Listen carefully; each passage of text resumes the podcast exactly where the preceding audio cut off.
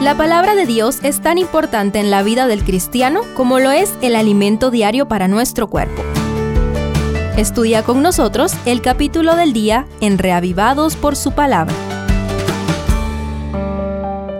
Números 32. Después de la batalla contra Madián, nos dicen los primeros cinco versículos que los hijos de la tribu de Rubén y los hijos de Gad se vinieron delante de Moisés, el sacerdote Eleazar y los príncipes de la congregación, y se atrevieron a solicitar todas las tierras que ya habían conquistado como herencia.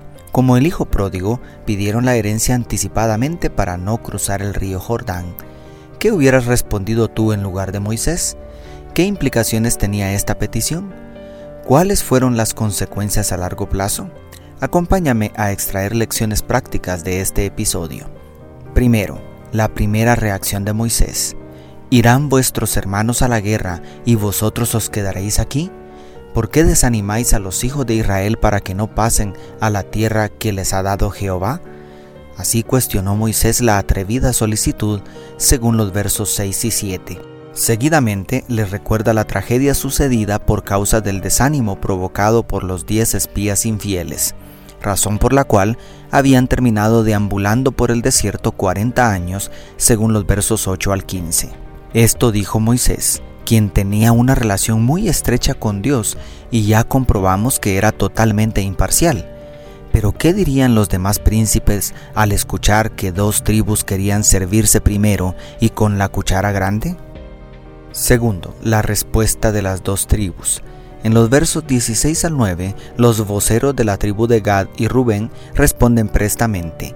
1. Edificaremos aquí corrales para nuestro ganado y ciudades para nuestros niños. 2. Nos armaremos para ir delante de nuestros hermanos para conquistar la tierra prometida. 3. No volveremos a casa hasta que Israel conquiste la tierra prometida. Y 4 no reclamaremos heredad del otro lado del Jordán. Estaban tan decididos a quedarse con las tierras de los amorreos y de los madianitas que repiten tres veces el solemne compromiso de ir delante del ejército de Israel para la conquista.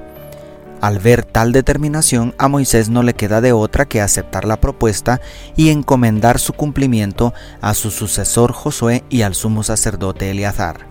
Aquí encontramos algo positivo, digno de imitar cuando una persona tiene claro lo que quiere y está dispuesta a pagar el precio de sus sueños, nada es imposible.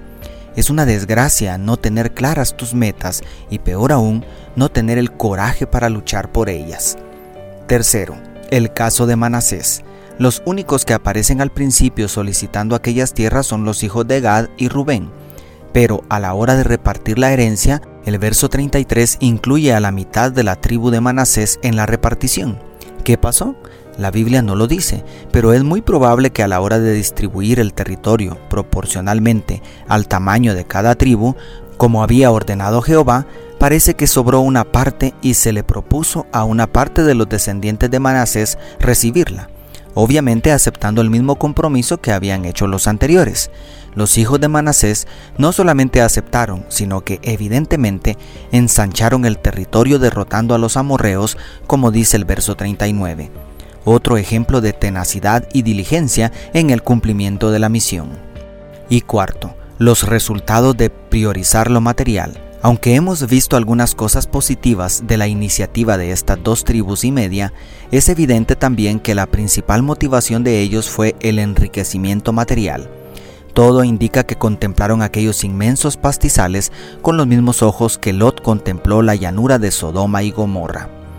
Los comentaristas judíos ven otra evidencia de esto en que siempre anteponen los corrales y ganado antes que las casas y los niños. ¿Cuál fue el final de estas dos tribus y media?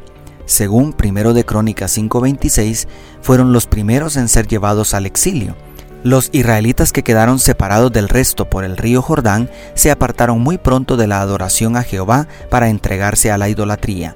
¿Qué ocupa el primer lugar para ti?